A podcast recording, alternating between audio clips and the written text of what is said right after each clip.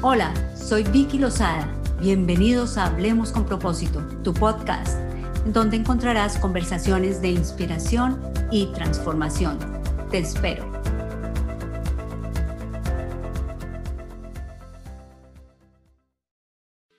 Amigos queridos, hola, hola, les damos un saludo, un saludo especial. Estamos aún en el mes de marzo, celebrando el mes de la mujer y como hemos venido hablando, haciéndole el reconocimiento a mujeres poderosas, mujeres que tienen el ímpetu, que quieren hacer un cambio, que quieren salir adelante, que quieren además dar lo mejor de sí.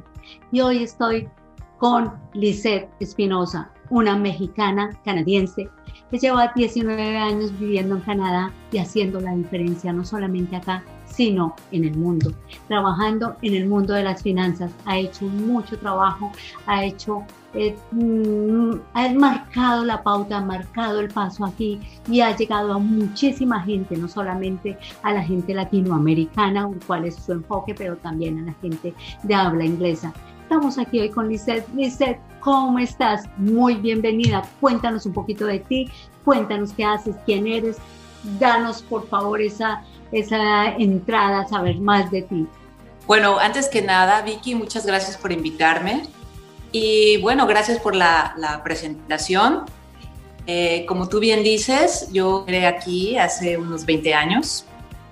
Y bueno, crié una familia aquí y pasamos, eh, como muchos inmigrantes, épocas buenas y malas, pero bueno, yo me he caracterizado por ser una persona que le gusta aprender todos los días, hacer, a, mejorar diferentes aspectos y uno de ellos es eh, las finanzas personales. siempre me han apasionado y en México y en Canadá trabajé para el mundo corporativo, en diferentes roles, pero uno de ellos me marcó y fue trabajar con personas de Latinoamérica.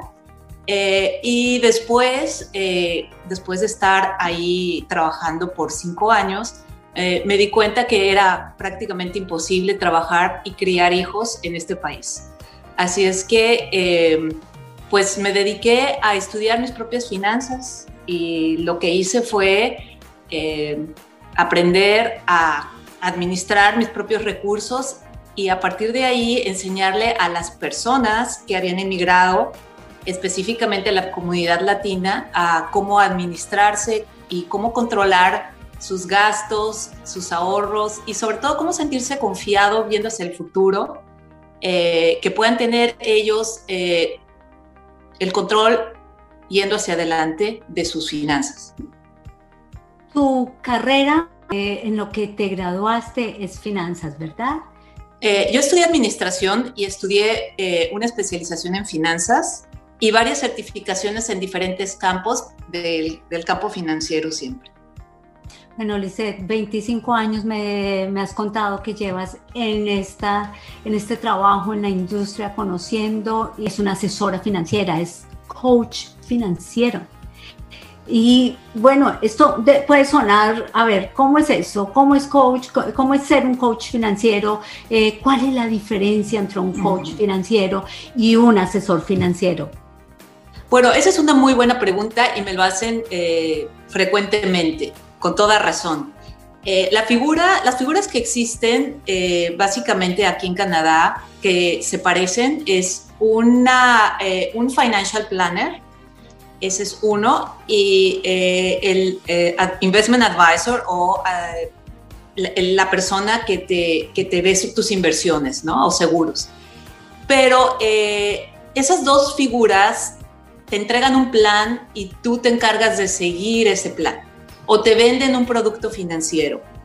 en mi caso, lo que yo hago es educar a las personas, enseñarlas, guiarlas aconsejarlas en el camino para, que, para empoderarlas a que ellas hagan sus propias finanzas, que entiendan qué tipo de seguro necesitan, que sepan leer qué cobertura tienen, eh, que estén conscientes que tienen que tener un testamento, eh, que sepan eh, a grandes rasgos cómo pedirles a sus asesores financieros qué necesitan, a leer las letras chiquitas de los contratos. Entonces, todo eso es es prácticamente empoderar a mis clientes a que ellos se hagan cargo de sus finanzas, porque nadie más que ellos son los que van a vivir con los resultados de las decisiones que tomen. Las personas que te venden los productos, me parece que está bien existan, por supuesto, solo que los clientes tienen, mis clientes tienen que ir con más información para saber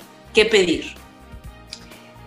Bueno, esto es en cuanto a los clientes. Personalmente, tú, ¿cómo te hiciste coach financiero? Siendo asesor financiero y siendo, y siendo lo que nos has dicho hasta ahora, haciendo todo esto, ¿cómo llegas tú a convertirte en coach? Claro. A mí un coach es el que entrena, es el que acompaña, el que es, como lo hago yo con, como coach de vida. Así es. Camina con la persona. ¿Cómo es esto en tu caso? ¿Cómo, cómo lo manejas tú? Bueno, eh, yo empecé esto porque eh, me di cuenta como, como que las estas figuras que te había dicho solo venden productos, ¿correcto? Mm. Y eh, las personas que no saben qué pedir, no saben que no saben, honestamente así, tal cual. yo me di cuenta que yo sí sabía porque tenía, toda mi vida había trabajado en la parte financiera, así es que al hacer yo mi plan, todos mis amigos me preguntaban y conocidos me preguntaban, ¿cómo le haces? ¿Cómo preguntas? Eh, porque siempre yo en cada conversación me interesaba en el aspecto financiero de, de las personas con las que hablaba, ¿no? Eh, así me di cuenta que hay un factor emocional muy interesante en el, en el manejo del dinero que yo no había tomado en cuenta porque yo solo veía la parte técnica. Con el tiempo, con estas asesorías a conocidos y amigos, me doy cuenta que no avanzaban, no avanzaban en la parte técnica. Así es que eh, lo que hice es que me di a la tarea de em, desglosar qué es lo que realmente necesita una persona para avanzar en sus finanzas. Y así, así fue como, como fundé mi, mi negocio y aprendiendo a ver y a observar qué, qué, quieren mis, mis clientes, que eh, esas, esas personas con las que yo ensayé siendo amigos, ¿ok?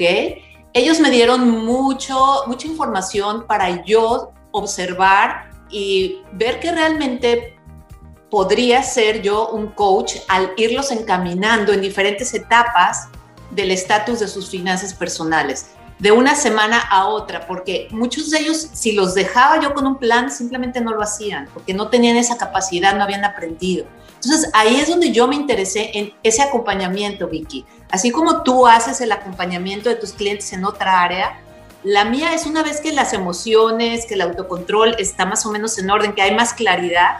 Entonces ahí es donde yo eh, empiezo a explicar eh, no nada más términos técnicos, sino emociones referentes al estado de, la situación de una persona, cómo se siente con sus finanzas, sus deudas, eh, la incertidumbre, que ese es uno de los factores más importantes que ven mis clientes, ¿no? El tener miedo ante el futuro o el haber cometido muchos errores en el pasado que los marcan y entonces ya no quieren tomar decisiones y no quieren tomar riesgos, ¿no?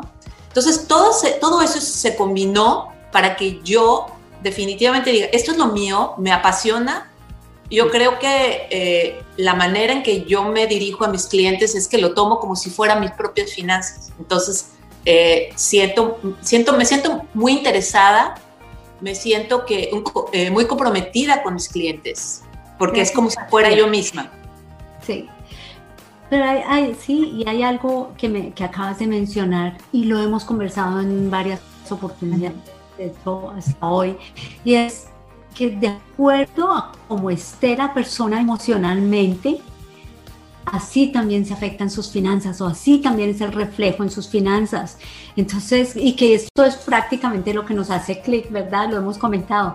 Bueno, la parte emocional, que es tan importante en una persona, ¿cómo es eso? ¿Cómo se reflejan las finanzas? ¿Cómo lo ves tú y cómo lo entiendes tú? Bueno, eh, Sí, definitivamente eh, el factor emocional es muy fuerte. La manera en que tú te criaste, cómo percibiste la situación eh, de tus padres, de tus maestros, qué tanta necesidad hubo en tu casa o abundancia. qué tanta responsabilidad tomaste, eso te marca, no hay duda. Y, y ya cuando uno tiene un poco de más conciencia siendo más adulto, es cuando existe la oportunidad de hacer todos esos programas inconscientes conscientes. Hay muchas emociones que están ahí y eso es, eh, el tener una emoción nos comunica algo, lo cual es muy bueno tener. Pero lo que yo veo recurrentemente en mis clientes es miedo.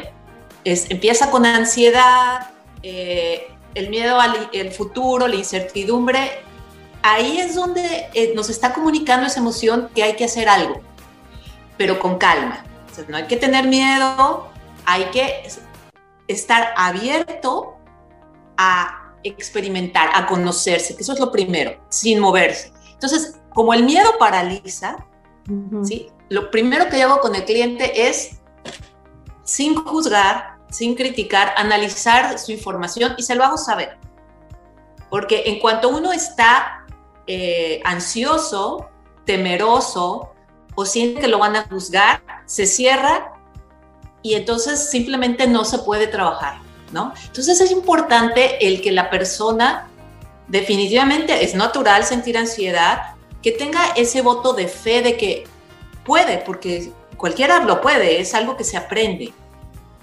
Por supuesto, mira esto tan interesante que, que has dicho. La persona entra en ansiedad. Entonces ahí va mi pregunta que se me ocurre es, ¿qué viene primero o qué está primero? la parte financiera, los problemas financieros o la ansiedad y el miedo o es viceversa? ¿Qué va primero? ¿Cómo, cómo funciona según, según lo que tú has venido entendiendo? Bueno, yo creo que es un círculo vicioso, aunque honestamente yo, yo creo que primero es la emoción negativa, la ansiedad. ¿sí? Eh, todo lo que signifique manejo del dinero, finanzas personales, no son palabras bonitas, ni sexys, ni tiene que ver con estética, ni con algo bonito. Tiene que ver con una deuda, con controlar algo que yo no quiero, con compras impulsivas. En realidad es, es una connotación fuerte, ¿ok? Entonces de ahí ya estamos partiendo de una emoción que quizás no me gusta. Pero lo que es bien interesante aquí, Vicky, es que cuando uno tiene información, va bajando ese nivel de miedo. ¿ok? Va bajando esa manera de decir, bueno, creo que sí puedo hacer algo al respecto, porque es, es una habilidad que se puede aprender. Nadie, sabe, nadie nace sabiendo eh, administrar sus finanzas, ¿correcto? Sí hay ciertas habilidades un poco innatas, como organizar, planear, pero de todas maneras eso se puede hacer a través de los calendarios. Yo sugiero siempre a las personas que se sienten muy ansiosas que, que confíen en ellas, que confíen, que tengan un voto de seguridad, de confianza, de fe en, en ellas y que se abran, porque en un segundo ellas mismas pueden darse cuenta que sí se puede. Hay mucha gente que tiene todo el futuro enfrente y puede con, mucha paciencia ir cambiando su, su, situación financiera. Totalmente de acuerdo y, de verdad sí, estoy absolutamente conectadísima con el tema de que según cómo esté la parte emocional, se reflejan tantas otras áreas y sí, en este caso pues estamos hablando del área financiera. Y bueno, así como lo describes, es, es, es interesante saberlo, pero quisiera saber más, dice, quisiera saber cómo es una sesión contigo, cómo manejas tú este tema, porque el cliente, a ver, el cliente te llega y te dice, estoy, como, como diríamos en Colombia, entrando en la ruina, o sea, mis finanzas están patas arriba. Cuéntame, ¿cómo es, cómo es eso? Bueno, eh, normalmente nosotros nos comunicamos con, a través del texto, o algún email, porque con una llamada telefónica las personas no se sienten cómodas. Entonces, yo los invito siempre a que vean mi, mi website para que sepan quién soy, porque cuando te ven en una fotografía y empiezan a, y, empiezan a ver qué tipo de persona soy, porque les comparto más o menos mi historia y mi forma de ser, ¿no? Eh, normalmente un eh, investment advisor o un planner se, viste un poco más eh, formal, ¿correcto? Más tenso. Si, tú ves mi website, es un poco más relajado. Y al leer todo lo que yo hago, la gente ya sabe a qué va. Normalmente ofrezco eh, dos sesiones gratis para poder conectarnos y que sepan que no tienen eh, un estrés de que tienen que pagar algo. Entonces ahí se van relajando en el contacto de, del uno a uno. De tal suerte que cuando ya nos encontramos en una sesión, ya es más personal nuestro trato, ¿ok? Entonces, la típica sesión conmigo eh, tiene que ver con conocernos un poco más, ¿ok? Puedo encontrarme con clientes que son muy directos, eh, sobre todo los, los jóvenes, los, los del sexo masculino son más directos en sus, en sus preguntas, eh, pero las personas que están un poco desorientadas, trato de que se sientan cómodas. Trato de hablar un poco más de a qué se dedican eh, y el, sobre todo hacerles saber que es una consulta que ellos van a llevarla como quieren. ¿okay? Yo, es, no van a hacer una consulta en donde yo voy a pedir un presupuesto, estados de cuenta, no. Es muy poco a poco, es muy sutil y quien es la persona que va a, llevar a cabo el ritmo de la conversación es el cliente. Entonces, poco a poco establecemos un rapport y tarde que temprano sale esa preocupación. Pero lo más, lo más importante para mí es que la persona esté tranquila. Es como ir al doctor, porque las finanzas son muy personales, Vicky. ¿Correcto? A nadie le gusta llegar y decir esto. Es muy raro al cliente que llegue a hacer una pregunta y que te enseñe los estados de cuenta directamente. Es algo que puede ser muy penoso para muchas personas. Entonces, es a su propio ritmo. Incluso eh, vamos siempre avanzando poco a poco porque el plan financiero es súper amplio. Y es como un tejido, yo les digo un tejido, vas a tejer aquí, vas a tejer allá, pero no vas a resolver al 100%, es un proceso. Entonces, esa es la manera que yo hago en la parte técnica como por la segunda o tercera sesión. Pero la, la primera y la segunda sesión, que como había dicho son gratis, empieza a, hacer, a, tocar la parte de, de, calma, de tranquilidad. La persona se sienta en confianza y tranquilidad de que puede abrir, abrir eh, su libro libro de su vida financiera contigo tranquilamente, o sea, no hay obligación. Tú trabajas y a su ritmo, a su paso interesante. Tú trabajas únicamente con gente en Canadá, trabajas con gente, puedes trabajar con gente de otros países, te enfocas únicamente en lo que, en las leyes y finanzas, eh, financieras de, Canadá o con quién trabajas tú. Bueno, eh, así lo hice al principio, pero me he diversificado y en este último año, debido al COVID, eh, obvio, obviamente, y la tecnología, pues ha sido bien interesante trabajar con gente eh, de otros países, específicamente de México eh, y de Canadá. O sea, he unido esas dos eh, culturas que los mexicanos han entendido la estructura canadiense y la organización y planeación canadiense, y los canadienses han entendido la necesidad de relajarse y de gastar. ¿Correcto? Eh, porque aquí vivimos una sociedad muy estructurada que es maravilloso para ahorro y para ver hacia el, hacia el retiro, ¿no? Y en las sociedades eh, latinoamericanas, eh, el largo plazo son dos años, ¿no? Entonces, cuando tratas de, de, planear el retiro, mm, no saben ni siquiera planear en dos años, ¿no? De hecho, el mercado financiero, las tasas de interés siempre tienden a ser de corto plazo, entonces es parte de la cultura. Por eso esa mezcla de, personalidades es muy interesante mezclarlas. Tuve la oportunidad de hacer un taller o un workshop para mujeres en edad de retiro. Estoy por terminarla, estoy en la sesión número 10 y las ha ido caminando en, eh, desde la sesión número 1. Ah, pero antes es importante decir que como es virtual, ahí se han juntado los dos países. Entonces, eh, han habido puntos de vista bien interesante.